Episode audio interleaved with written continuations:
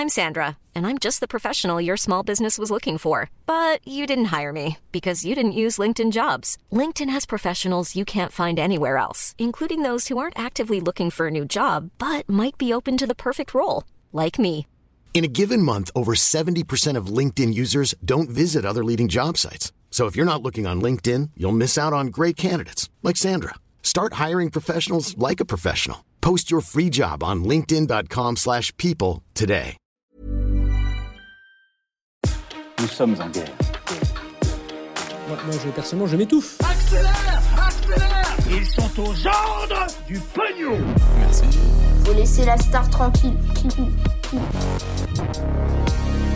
Les États-Unis craignent une invasion imminente de l'Ukraine par la Russie. La Russie a répondu. On va voir donc concrètement ce qu'il en est. Un meeting de Valérie Pécresse qui fait beaucoup parler. Des consignes assez particulières pour euh, la Saint-Valentin dans un pays euh, d'Asie ou encore eh bien, le Super Bowl. Salut, c'est Hugo. J'espère que vous allez bien, que vous avez passé un bon week-end. On est parti ensemble pour un nouveau résumé de l'actualité du jour en moins de 10 minutes. Et au passage, on y est enfin après quelques modifications, etc. Cette fois-ci, c'est parti. On commence cette semaine la diffusion des programmes des candidats à l'élection euh, présidentielle. Ça se passe sur la chaîne YouTube principale euh, Hugo Décrypte que je vous mets donc en description. Concrètement, chaque lundi et chaque mercredi à partir de maintenant, on va poster eh bien, une vidéo de décryptage d'un programme d'un différent euh, candidat à l'élection présidentielle. On commence aujourd'hui avec Jean-Luc Mélenchon. Mercredi, ce sera le tour de Valérie Pécresse et puis dans les prochains jours des autres candidats. L'idée c'est de passer en revue dans chaque vidéo eh bien, le programme d'un candidat en une dizaine de minutes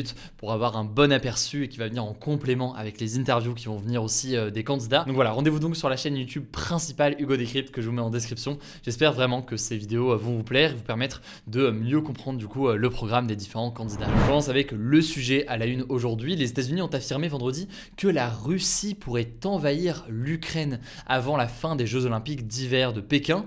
Le truc c'est que ces Jeux Olympiques se terminent dimanche 20 février, donc cette semaine. Autrement dit, il pourrait se passer des choses dans les prochains jours, mais on va voir concrètement ce qu'il en est. Une telle hypothèse vient en fait du renseignement américain qui ont été relayés ensuite par plusieurs médias. Cette invasion en fait imminente pourrait notamment inclure un assaut rapide contre Kiev, qui est la capitale ukrainienne, et des bombardements aériens, toujours là donc selon le renseignement américain.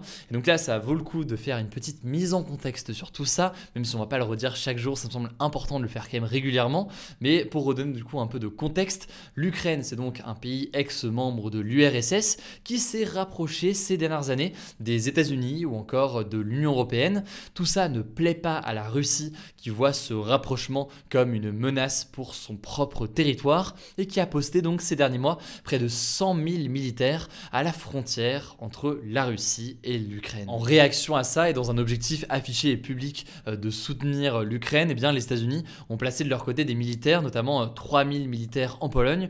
On voit donc que ces derniers jours, il y a une escalade de tension avec au centre de tout ça la question de l'Ukraine. La tension est donc telle ces derniers jours que de nombreux pays, dont les États-Unis, l'Allemagne, l'Italie ou encore le Royaume-Uni et les Pays-Bas, ont appelé leurs citoyens à évacuer l'Ukraine dans les 24 ou 48 heures par crainte d'une possible guerre. De son côté, l'Allemagne a menacé la Russie de sanctions économiques de la part des pays occidentaux en cas d'attaque de la Russie sur l'Ukraine. Ce à quoi, eh bien, l'ambassadeur russe en Suède a répondu, je cite, Nous n'en avons rien à foutre de toutes leurs sanctions. Bref, on le voit bien ces derniers jours, il y a clairement une escalade des tensions, mais pour autant, inutile d'être alarmiste pour rien. Faut bien comprendre que, eh bien, euh, il y a toujours des négociations, des discussions qui sont euh, en cours. Euh, Emmanuel Macron, par exemple, a échangé plus d'une heure trente ce week-end avec Vladimir Poutine. De la même façon que Joe Biden a échangé lui aussi avec Vladimir Poutine. Il y a donc des échanges un peu dans tous les sens ces derniers jours.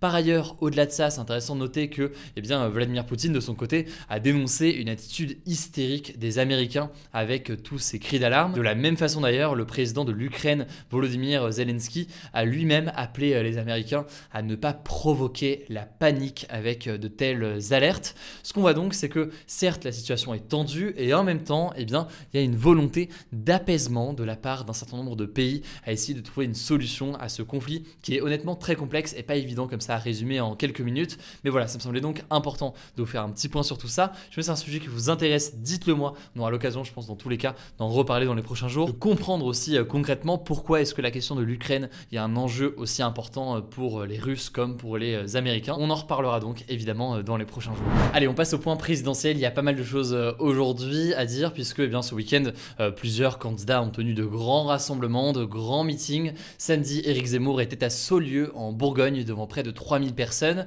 Dimanche, ensuite, c'est Jean-Luc Mélenchon qui a tenu un meeting à Montpellier devant 8000 personnes selon euh, son parti. Et Valérie Pécresse a rassemblé euh, plus de 7000 personnes au Zénith de Paris. Et d'ailleurs, ce meeting de Valérie Pécresse, euh, qui est donc la candidate du parti de droite Les Républicains, a fait pas mal parler. Certains se sont moqués de son style qu'ils ont trouvé surjoué et théâtral, y compris d'ailleurs certaines personnes de son propre parti. Autrement, son meeting a aussi été marqué par une polémique alors qu'elle a mentionné au détour d'une phrase la théorie du grand remplacement, cette thèse mise en avant par l'extrême droite très critiquée selon laquelle la population française allait finir par être remplacée petit à petit par une autre population.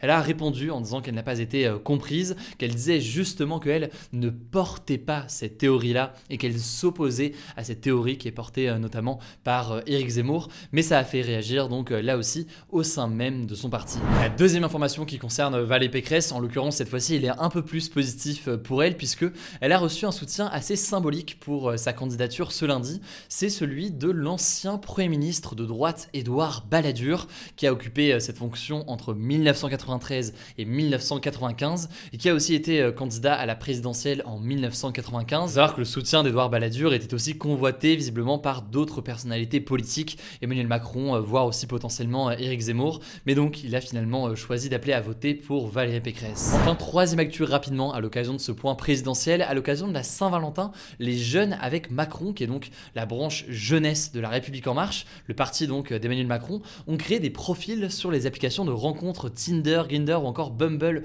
pour inciter les jeunes à aller voter à l'élection présidentielle les 10 et 24 avril prochains. Alors les profils n'étaient pas signés La République en marche, il n'y avait pas non plus la tête comme ça de Macron euh, dessus, mais ils montraient plusieurs photos de couples qui s'embrassent avec des légendes pour pousser les jeunes à aller euh, voter. Le truc c'est que pour Tinder, eh bien ça s'apparente à des faux profils. L'application a annoncé qu'ils allaient être supprimés. Et puis au-delà de ça, ça pose une question forcément plus largement sur les campagnes politiques menées par tous les partis politiques et tous les mouvements de jeunesse notamment, quand il s'agit donc de campagnes sur les réseaux sociaux. Pour les actualités en bref, d'abord euh, cette actualité des centaines de véhicules du convoi de la liberté qui s'est euh, réuni ce week-end à Paris et ont fait face aux forces de l'ordre sont arrivés euh, ce lundi à Bruxelles en Belgique malgré l'interdiction pour protester toujours contre les restrictions sanitaires en place au niveau euh, européen cette fois-ci. Alors, ils ont très vite été euh, bloqués par euh, la police à l'entrée de Bruxelles. Ils ont donc fini pour la plupart par manifester à pied. En tout cas, il n'y a pas de blocage à Paris qui s'est déroulé, même s'il y a eu des importantes perturbations. Quoi qu'il en soit, on se demandait vendredi si il y allait avoir un blocage de Paris. Et bien finalement, les forces de l'ordre ont fait en sorte qu'il n'y ait pas de blocage complet, puisqu'il y a eu des ralentissements, des bouchons ou autres, mais pas de blocage. Et donc là, le mouvement se poursuit, notamment à Bruxelles, et on verra s'il prend de l'ampleur dans les prochains jours. Deuxième actualité, en moins de 24 heures, entre samedi et dimanche, le navire de secours en mer euh, de l'ONG SOS Méditerranée a sauvé 228 migrants, dont 51 mineurs. Ces personnes en fait tentaient de rejoindre euh, l'Europe depuis l'Afrique en traversant donc la Méditerranée euh, dans des petites embarcations très souvent surchargées et qui menacent donc de se renverser. Il faut savoir que depuis sa création en 2015, SOS Méditerranée a secouru près de 35 000 personnes avec ces navires. Troisième actualité assez insolite cette fois-ci dans les Landes, un père de pensait avoir trouvé la solution pour euh, empêcher ses enfants d'utiliser leur téléphone sur les réseaux sociaux en utilisant en fait un brouilleur d'ondes qui est un système qui est pourtant euh, interdit en France pour euh, les citoyens. Problème, eh bien son brouilleur d'ondes était tellement puissant qu'il privait aussi d'internet et de réseaux téléphoniques pas seulement sa maison mais presque deux villages entiers aux alentours. La police a donc ouvert une enquête, l'homme risque une grosse amende jusqu'à 30 000 euros potentiellement en Thaïlande désormais pour la quatrième actualité, puisque la Thaïlande a mis en place une mesure assez particulière, assez insolite, disons là aussi pour la Saint-Valentin, alors que le nombre de cas de Covid augmente ces derniers jours.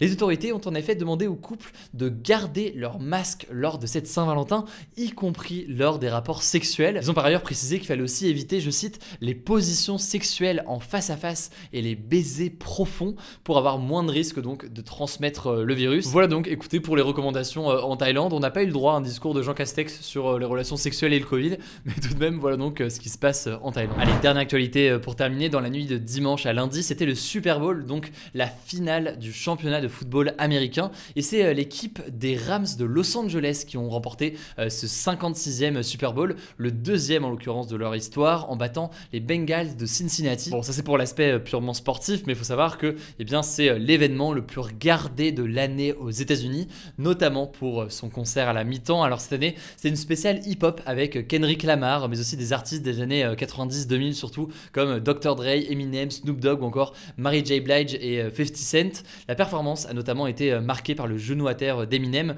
une référence notamment au joueur Colin Kaepernick qui avait protesté contre les violences policières faites aux Noirs aux États-Unis lors d'un championnat en 2016. Quoi qu'il en soit, c'est donc un événement majeur aux États-Unis, un événement qui était suivi au passage par près de 100 millions de personnes aux États-Unis. Voilà, c'est la fin de ce résumé de l'actualité du jour. Évidemment, pensez à vous abonner pour ne pas rater le suivant, quelle que soit d'ailleurs l'application que vous utilisez pour m'écouter. Rendez-vous aussi sur YouTube et sur Instagram pour d'autres contenus d'actualité exclusifs. Écoutez, je crois que j'ai tout dit, prenez soin de vous et on se dit à très vite.